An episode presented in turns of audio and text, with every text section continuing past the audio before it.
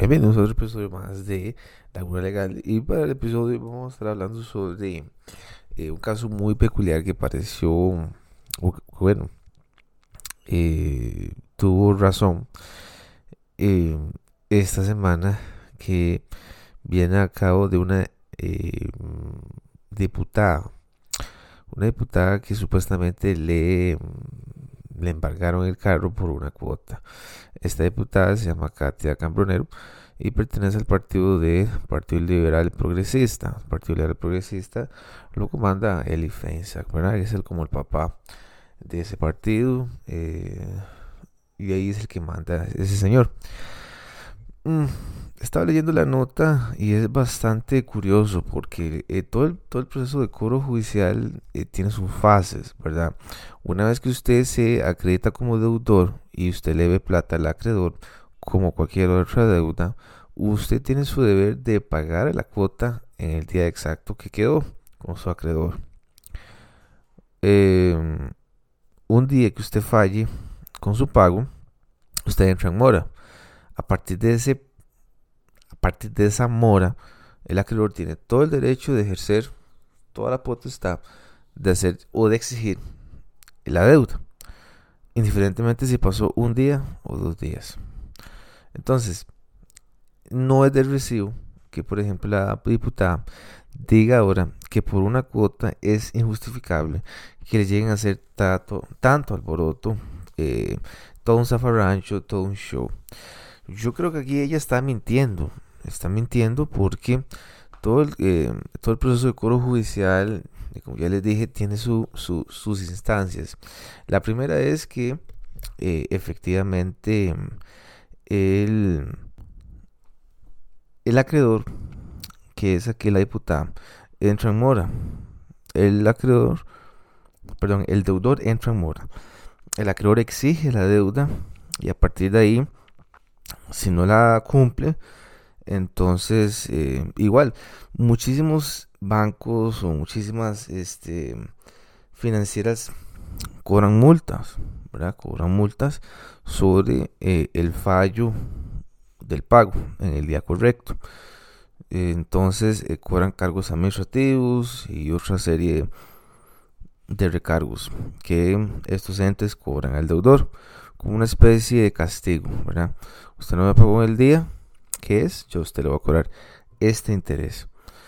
Em, usted firma ese correo eh, y si usted no lo cumple a cabo, entonces va a sufrir ciertas consecuencias. Usted no puede obviar la ley, usted no puede hacerse ignorante de la ley. Usted firmó un contrato de prendario a 7, 8 años y se tiene que saber muy bien, al igual que cuando usted firma un seguro al carro suyo, es lo mismo. O sea, usted, tiene que estar, como decimos, pellizcado en todas. Entonces, hay gente que, mm, que está como en la ignorancia. Y puede haber muchísimos abogados que están en, la ignorancia. Yo no sé qué profesión tiene la diputada, pero es eh, bastante irrisible que diga que, que por una cuota eh, le quisieron embargar el, el carro. Y esto, esto viene a colación porque eh, casi el 45%, 50% de los trámites judiciales del Poder Judicial son de embargo, cobros judiciales de tarjetas, que son procesos dinerarios, prendarios, hipotecarios. La gente tiene un estable, eh, tiene un trabajo tan inestable que a veces se comen broncas con carros, si es que le da la, la capacidad de pago, o incluso a veces se comen broncas con casas que después al año o al segundo año ya están entregándolas porque lo fletearon del trabajo. Eh, eso es una de las cosas más inestables que puede sufrir un trabajador, el cobro judicial. Ya si no lo puede pagar, entonces lo mejor es darlo eh, de recibo y entregarlo a la, a la agencia o entregarlo a, al banco, entregar la casa en este caso. Entonces, el acreedor entabla si, si después de que ya tres cuotas, tres, cuatro cuotas, hay ciertos bancos que aguantan tres cuotas prendarias y entablan un proceso judicial, en este caso un proceso prendario, eh, donde se le tiene que notificar al deudor mediante un entable judicial. Claramente que esto que esto lleva su tiempo, ¿verdad? Esto no es de la noche, esto, esto no es de la noche a la mañana, estamos muy claros, pero eh, hay un traslado de la demanda, se tiene que notificar a las partes, etcétera, etcétera, etcétera. Em, se tiene que nombrar un, ejecutor auxiliar que eh, se viste en potestad de un juez que puede llegar y puede actuar como un juez, o sea, no es un juez, pero es, es un auxiliar del Poder Judicial. Está investido del Poder Judicial. Es, una, es una persona que usted, cualquier persona que esté estudiando Derecho, eso es lo más deseable que puede en el Poder Judicial, puede inscribirse como ejecutor y eh, está a la espera de que lo llamen para los procesos prendarios o hipotecarios. Entonces, em, eso la gente no lo sabe en sí. Entonces es mm, muy risible eh, como las personas a veces entran a o entran en la ignorancia. Entonces una vez que se da ese tipo de traslado de la demanda, se notifica al deudor, se notifican al acreedor de que un proceso judicial, se le pide que pague eh, o se pide que se defienda, se le notifica, eh, en este caso una casa o una dirección que dio en el contrato, se le identifica, se tiene que ir a notificar, eh, la parte acreedora tiene que ir a notificarle a la parte deudora para que ésta se pueda mm, defender y llegar a un acuerdo con el acreedor. Si aún así se notifica y no hace nada por los medios, entonces en este caso lo que se hace es el traslado del embargo del carro eh, como señal de promesa o como señal de garantía del contrato. ¿verdad? Eh, el banco o cualquier entidad financiera tiene que eh, cobrarse por la plata que prestó sobre el carro y la garantía es el carro. Por supuesto que eso es un carro prendario. La garantía es el bien mueble. y en estas cosas la gente es muy Em, muy áspera, eh, son situaciones muy comprometibles. Eh, yo que lo he visto, yo que he trabajado en esto, hay gente que sale llorando del carro eh, porque no, no pudo pagar el carro, pero aún así anda el carro.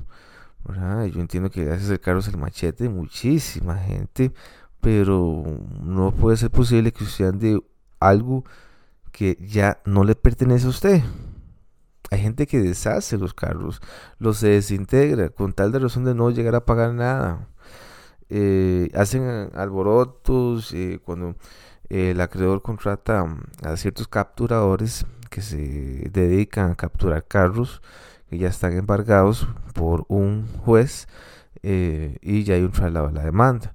En este caso, cuando se logra detectar el carro, pues se gestiona todo un trabajo de inteligencia, se tiene que llamar a la fuerza pública si es que está en calle pública el carro o, si es que está dentro de una casa, no puede entrar a la casa, pero si el carro está en vía pública, eh, lamentablemente el conductor o el deudor tiene que bajarse del carro, por eso que está la fuerza pública, por eso que se coordina con la fuerza pública, por eso que se coordina con el auxiliar ejecutor, por eso que se, este, se coordina con el acreedor, en este caso que es el capturador, que uh, hace representación del capturador, se, se, le pide amablemente que se baje del carro y eh, si no se bajan del carro, pues entonces la cosa se empieza a complicar aún más, ¿verdad? Se empieza a complicar aún más la cosa.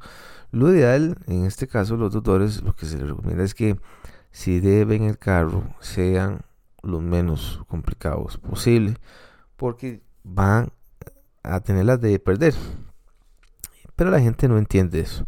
Entonces mm, es imposible entender que por una cuota ¿verdad? que por una sola cuota a sabiendas de que hay muchísimas posibilidades de llegar a pagar y si aún así hubiera cargos administrativos usted de previo tiene que saber cómo está su, su situación prendaria perdón su situación prendaria Así que no es de recibo. O sea, usted no puede eh, no saber cómo están sus deudas, sus activos, eh, sus cuentas bancarias. O sea, tiene que ser una persona ordenada para hacer estas cosas, más siendo diputada.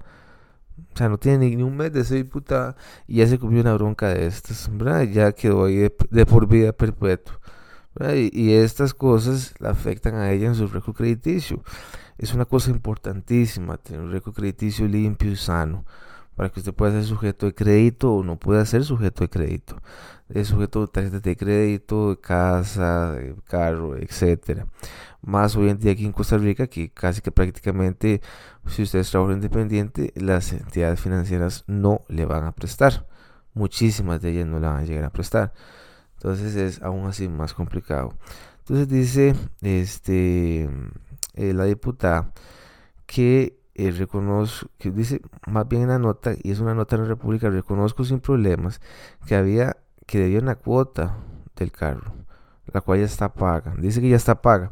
Entonces, si ya la pagó, ¿por qué no la pagó antes? ¿Mm? ¿Por qué no la pudo haber pagado antes? O sea, sí podía pagarla.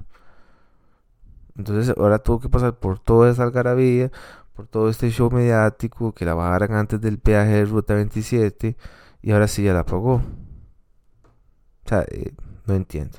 Dice, como puede sucederle a cualquier costarricense, me atrasé unos días en el pago que venció el primero de mayo. O sea, el primero de mayo y estamos 26 de mayo. Deber una cuota no debería ser razón a que un costarricense lo retengan de manera violenta. Eso es una falacia. Y no es un costarricense.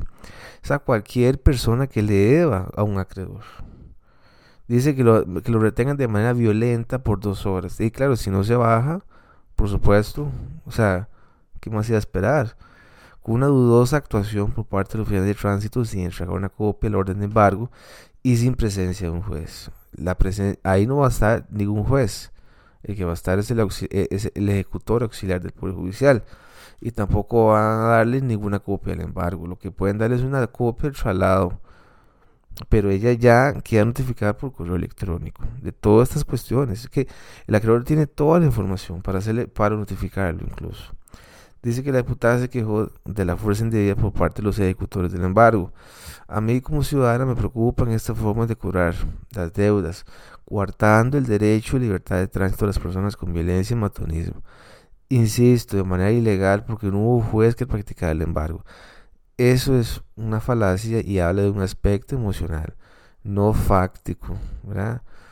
Ella debía y tenía que haberse bajado el carro y listo, tome que están las llaves y yo me hablo con mi acreedor. Pero a veces es parte de ese ego, o a veces es parte de esa inocencia, o ser también carebar, pienso yo. Eh, muchísimas veces eh, los deudores no saben que ellos son los que ya han de perder muchísimas veces. Tampoco hay que dejarse llevar o tampoco hay que dejarse que muchísimas veces los bancos cobren eh, cobros administrativos que no tienen vela en el entierro. Entonces ahí lo importante es defenderse y ver cómo está su situación este, crediticia, como ya lo dije, prendaria, hipotecaria, cualquier deuda que usted tenga. No es que usted firme una deuda y ahí listo. Ya después va a tener que estar pagando honorarios de abogados y no tiene ni para comer, no tiene ni para ir al dentista. O sea, e, e, es, inconcebible. Dice, nunca había el presunto papel de notificación judicial. Claramente a ella la tuvieron que notificar de esta cuestión. Y fui retenida de manera improcedente. Con estos argumentos y formas, lamento, dice, dice que eh, lamento que miles de costarricenses atraviesen esta situación donde los acreedores utilicen maneras abusivas para reclamar el retraso en el pago de deudas. Tengo entendido que un capturador me dijo que venía, que quería venir, como que la empezaron a seguir, porque acuérdense que hay un trabajo de inteligencia, hay un trabajo de inteligencia donde se tiene que previamente coordinar dónde es que está el carro entonces ahí están los famosos fijos, ¿verdad? Donde están, es todo un inspector gadget, básicamente, ¿verdad? Usted como, como deudor, si usted es abogado, si es doctor, si es ingeniero, cualquier profesión que usted tenga, usted no puede ponerse en una situación de estas. Porque esto es lo que le va a pasar. Precisamente va a salir una nota en la República. Más siendo diputada, sabes que no me cabe en la cabeza. Dice que el, incidente se suscitó en Ruta 27 con la participación de la policía del tránsito y se debe a que, a, la, que la legisladora está morosa con el crédito del automotor marca eh, Hyundai Tux. Pues vemos a lo mismo. Usted como persona no puede meterse o no puede comprometerse en una situación de estas. Es inconcebible. Más siendo diputada, recién electa, nueva. O sea, no es posible. Eh, para mí, la diputada está mintiendo. Es una mentira eh, de aquí a la conchichina. Lo que habló, habló un aspecto emocional, lo siento mucho, pero habla un aspecto emocional cero fáctico. Y muchísimas veces, eh, como abogados, tenemos que hacerle bien al cliente, o cuando estamos, o cuando somos abogados de plantilla, o, depende, si usted no es abogado, tiene que saber muy bien que las deudas no tienen distinción. Usted puede ser el presidente de la República o usted puede ser un conserje de una universidad o una escuela. Pero usted no puede ponerse en estas situaciones. Pero bueno, eh, chicos, una vez más, gracias por escucharme y nos estamos escuchando en la próxima. Chao.